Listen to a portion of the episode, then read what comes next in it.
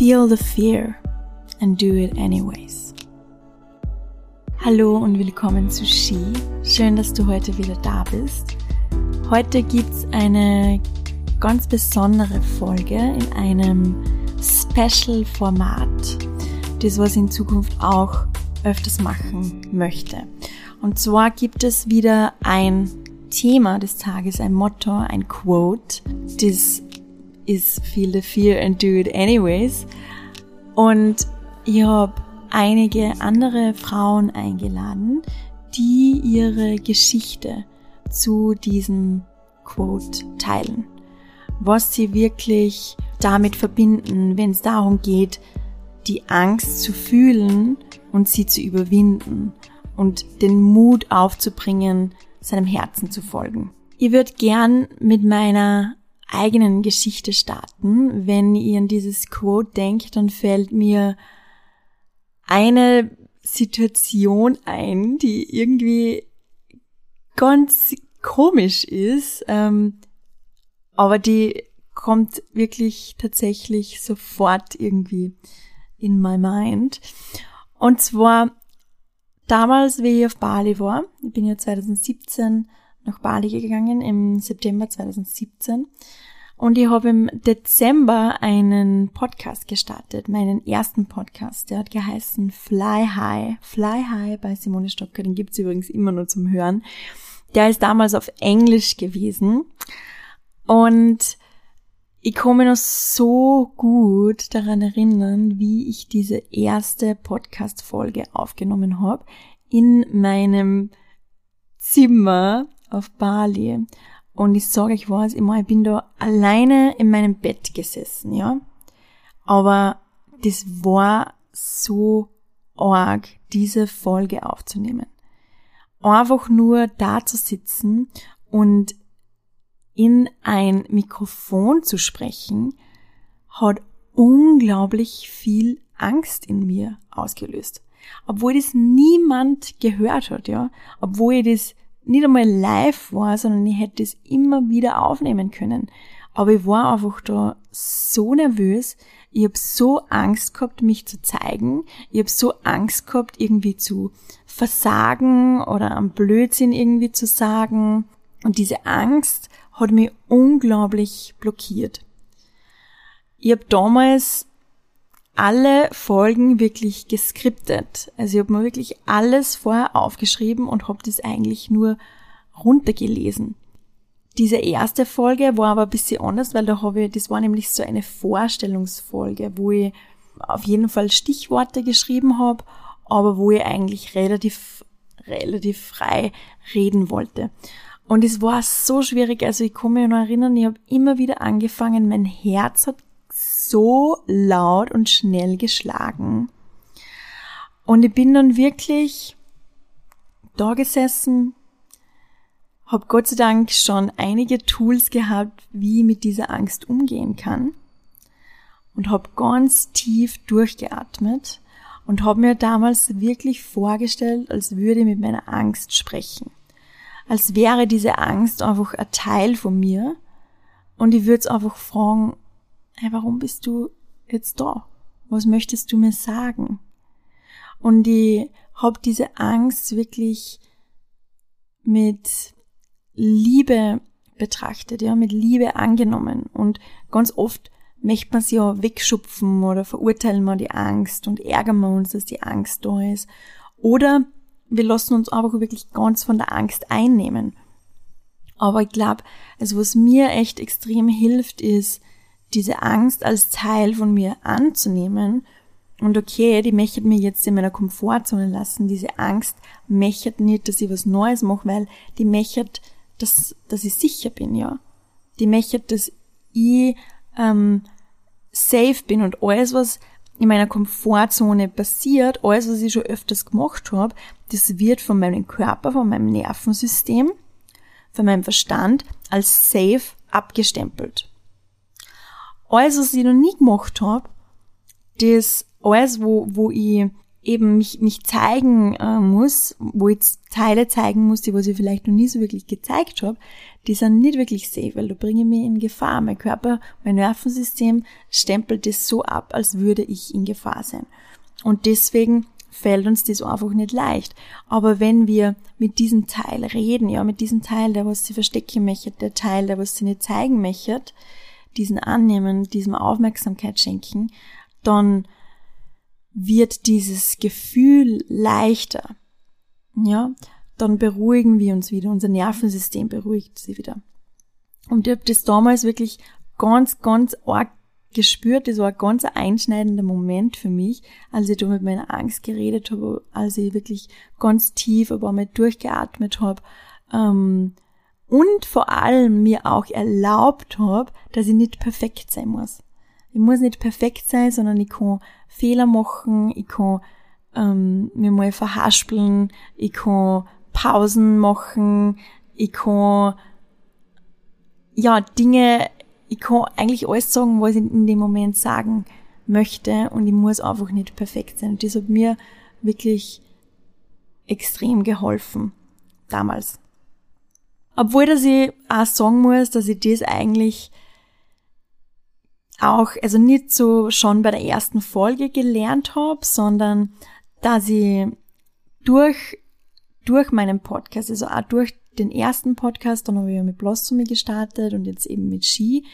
Durch das, dass ich mich immer wieder ähm, da aus meiner Komfortzone herausbewegt habe, habe ich extrem viel dazugelernt und habe wirklich gelernt, so ein bisschen von dieser Perfektion loszulassen, weil, wie gesagt, ganz am Anfang habe ich jede einzelne Folge geskriptet, weil ich mir da einfach noch nicht wirklich vertraut habe. Ich habe mir nicht, nicht wirklich vertraut, dass ich das sagen möchte, was gesagt werden soll oder was ich sagen, also das, dass ich das sagen kann, was ich sagen möchte, ohne mir ein Skript zu machen, ohne irgendwie Stichworte aufzuschreiben. Mittlerweile bin ich da extrem im Vertrauen und ich skript überhaupt gar keine Folge mehr, sondern red einfach ähm, also überlegen wir vorher ungefähr, was ich reden möchte und vertraut und dass das durch mich hindurchfließt und das fühlt sich so gut an. Und ich bin so stolz auf mich, dass, dass ich mich da so weit ähm, weiterentwickelt habe. Und das hat alles in diesem Moment, in diesem einen Moment angefangen, wo ich mich so angeschissen habe, wirklich mich zu zeigen ähm, und wie aber wirklich gelernt habe, wie ich diese Angst überwinden kann, wie der Angst sagen kann, okay, I feel you, es ist okay, dass du da bist, aber ich werde jetzt mutig sein. Ich werde dich jetzt auf den Rücksitz katapultieren und ich übernehme das Steuer. Ich darf mein Herzen folgen, das ist was, was ich machen mechert. Und deswegen werde ich jetzt tief durchatmen, all den Mut in mir zusammennehmen und nach vorne gehen genau da wohin möchte. Das war's einmal zu meiner Geschichte und jetzt gehen wir weiter und hören uns die Geschichte der lieben Julia an. Als mich Simone gefragt hat, ob ich ihr für einen Podcast etwas zu dem Thema Angst und es trotzdem machen erzählen kann, habe ich so überlegt, welches Thema ich denn nehmen könnte. Und passend zum dreijährigen Jubiläum meiner Selbstständigkeit habe ich mir gedacht, dass ich heute ein bisschen was über meinen Sprung damals vor drei Jahren in die Selbstständigkeit erzähle. Ich bin mittlerweile seit drei Jahren selbstständig und mh, mm, schwierig, das in einem Wort zu beschreiben, was ich mache. Also ich bin Unternehmerin im äh, Yoga-Business und ähm, habe unter anderem ein Yoga-Studio in Wien, veranstalte Yoga-Retreats, mache Yoga-Teacher-Trainings, mache Yoga-Lehrer-Mentorships, habe aber auch einen Instagram-Account und einen Blog, ähm, die Teile von meinem Business sehen. Also das ist es, glaube ich, mal so zusammengefasst. Und um da jetzt über, die, über den Sprung in die Selbstständigkeit vor drei Jahren zu erzählen, muss ich noch ein bisschen weiter ausholen, weil es so ist, dass ich meine Yogalehrerausbildung tatsächlich schon vor fünf Jahren gemacht habe und mittlerweile sogar schon länger her als fünf Jahre. und dann nach meiner Ausbildung zwei Jahre quasi so ein bisschen ein Doppelleben geführt habe. Also ich war angestellt Vollzeit in einem Marketingberuf und habe nebenberuflich ähm, am Abend und in den Nachmittagsstunden und an den Wochenenden Yoga unterrichtet. Und das war ganz gut zum Starten, weil ich einfach mein fixes Einkommen hatte in der Anstellung und es ganz egal war im Grunde, was ich mit dem Yoga verdient habe und einfach mal schauen konnte, wohin geht die Reise überhaupt und was entwickelt sich aus dem allem. Nach diesen zwei Jahren kam ich aber an den Punkt, also nach diesen zwei Jahren Doppelleben, kam ich an den Punkt, wo das Ganze ein bisschen anstrengend wurde. Also die Yogastunden haben immer mehr zugenommen, ich habe mir immer neue Dinge überlegt und das wurde alles echt schon viel. Und es war dann irgendwie so der Punkt, wo ich vor, einer, vor der Entscheidung stand, eben entweder das Yoga-Lehrer sein wieder zu lassen und nur die Anstellung zu machen, weil ich irgendwann halt auch wieder Freizeit brauchte, oder tatsächlich den Sprung in die Selbstständigkeit zu wagen. Und ihr könnt euch vorstellen, das ist keine leichte Entscheidung, beziehungsweise das Herz wusste zwar schon, was es wollte, aber der Gedanke daran, kein fixes Einkommen mehr zu haben und nichts, worauf man sich verlassen kann und da wirklich ähm, einfach so mal zu springen in diese Selbstständigkeit, der hat mir schon wirklich, wirklich Angst gemacht damals vor drei Jahren. Und ich habe dann mal so zum Überlegen begonnen, naja, wo, woher kommt diese Angst überhaupt und wieso ist es dann eigentlich so, dass wir die Anstellung als sicher empfinden, aber diesen Sprung in die Selbstständigkeit als riskant. Und es ist ja tatsächlich so, dass wir gerne das Gewohnte tun. Das ist ähm, noch so aus der, aus der Steinzeit, das ist einfach in unserem Gehirn verankert. Wir tun gerne das Gewohnte, unser Gehirn möchte uns am Leben halten, aber unser Gehirn mag es einfach nicht, wenn es sich neue Dinge angewöhnen muss oder wenn es eben aus seiner Komfortzone raus muss und ähm, da mal mutig sein muss. Und in meinem Gehirn war einfach verankert, und ich glaube, das ist in vielen Gehirnen verankert, weil wir oft einfach so aufwachsen, außer wir kommen aus einer Unternehmerfamilie, dann ist es wahrscheinlich anders. In meinem Gehirn war einfach verankert, dass es riskant ist, selbstständig zu sein und dass es sicher ist, in der Anstellung zu sein.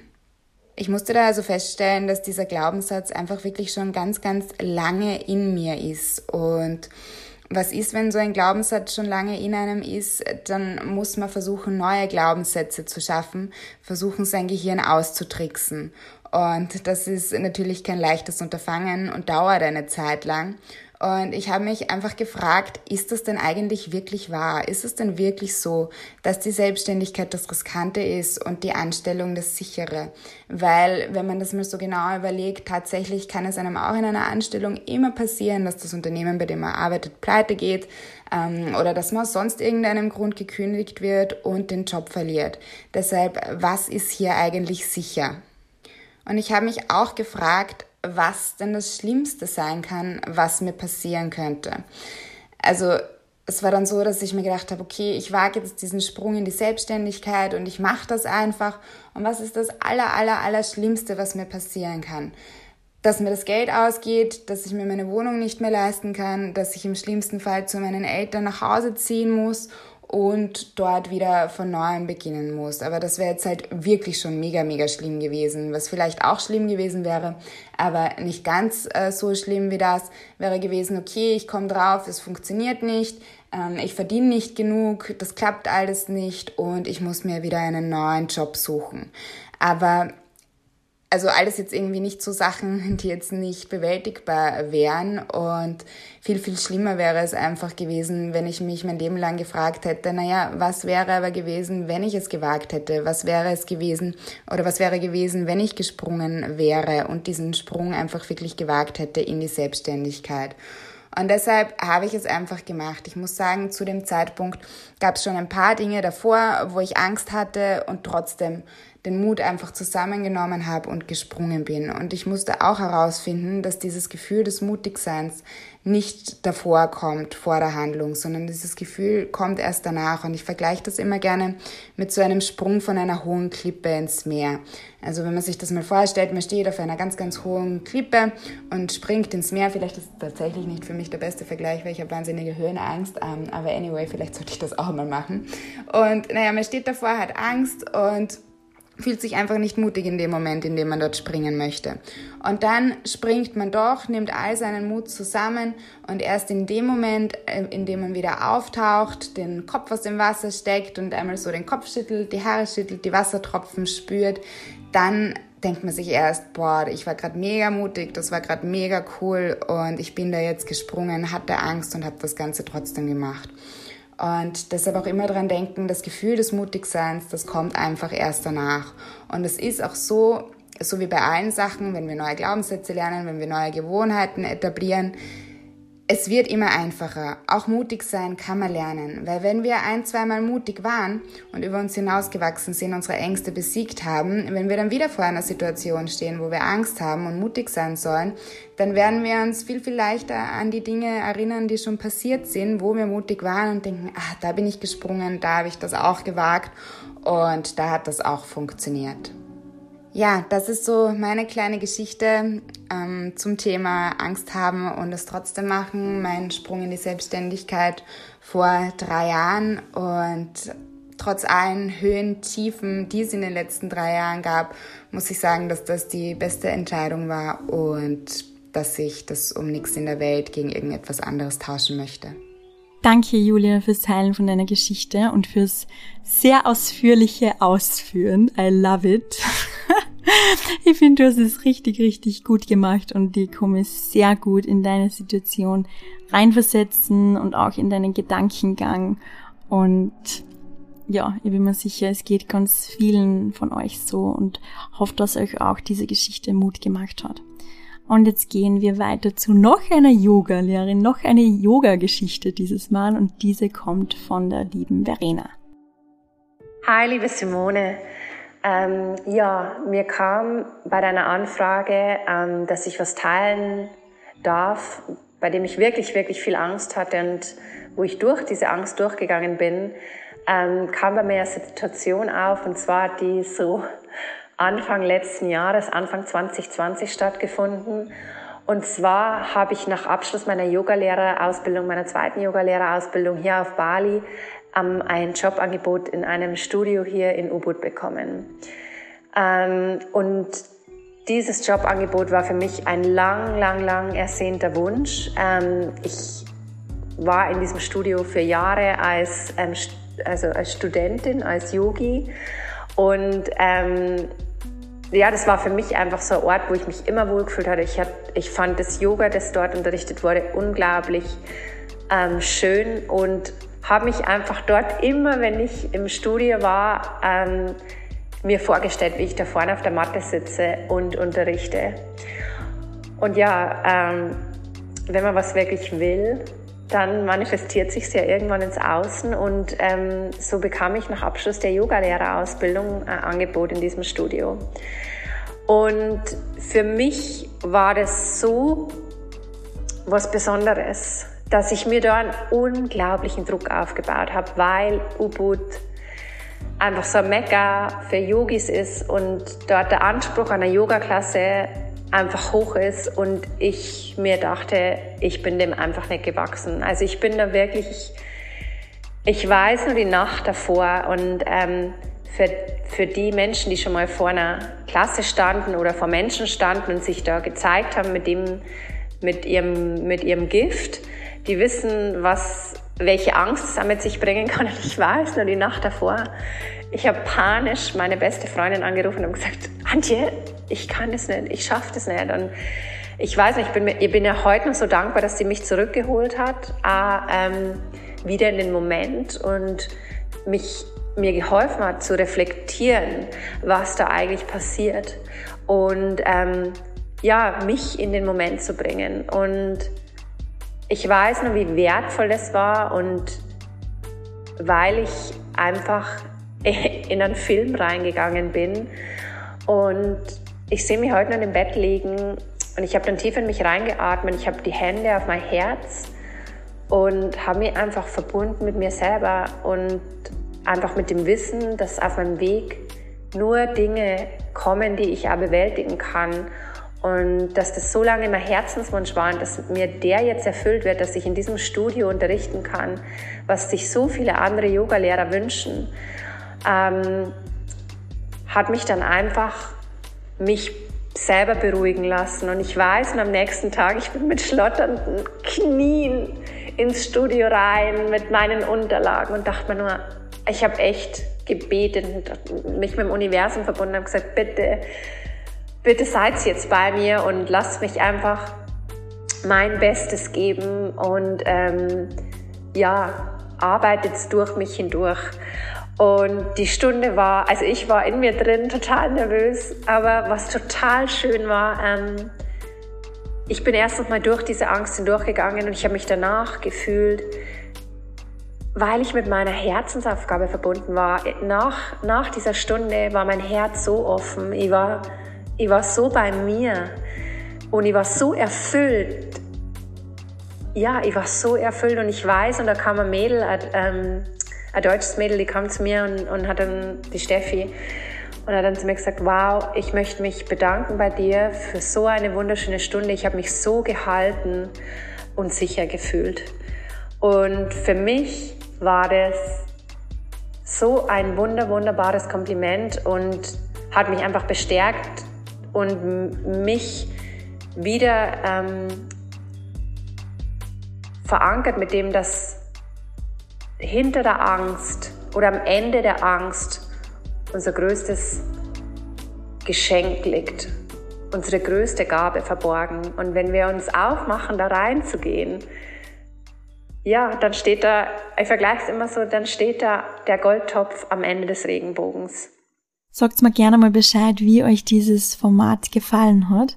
Ich finde es total spannend, wirklich verschiedene Geschichten verschiedene Kurzgeschichten zu einem Thema zu hören. Und ich glaube, da kommen wir dann auch wieder drauf, dass wir ganz viel Erfahrungen einfach teilen oder dass, dass wir ja alle durch, durch Ängste durchgehen. Und das ist eigentlich auch total schön und total menschlich und vor allem, wenn man sich so verletzlich zeigt, verbindet es auch auf jeden Fall. Ich möchte euch noch am Ende sagen, das was ja auch auch die tollen Frauen, die was ihre Geschichte erzählen, erzählt haben, auch schon genannt haben und das ist wirklich das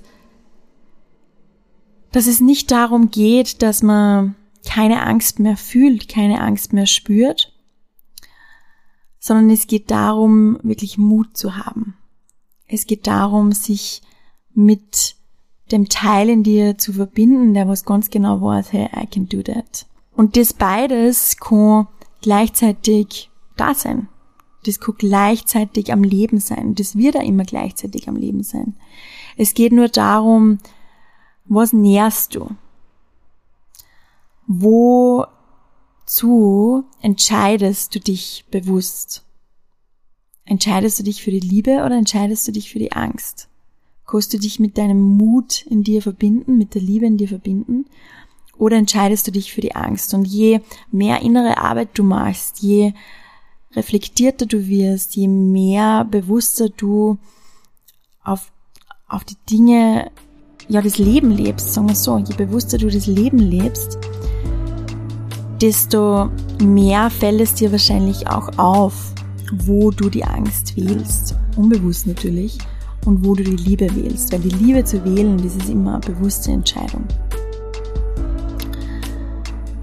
Und trust me in one thing, there is always magic on the other side.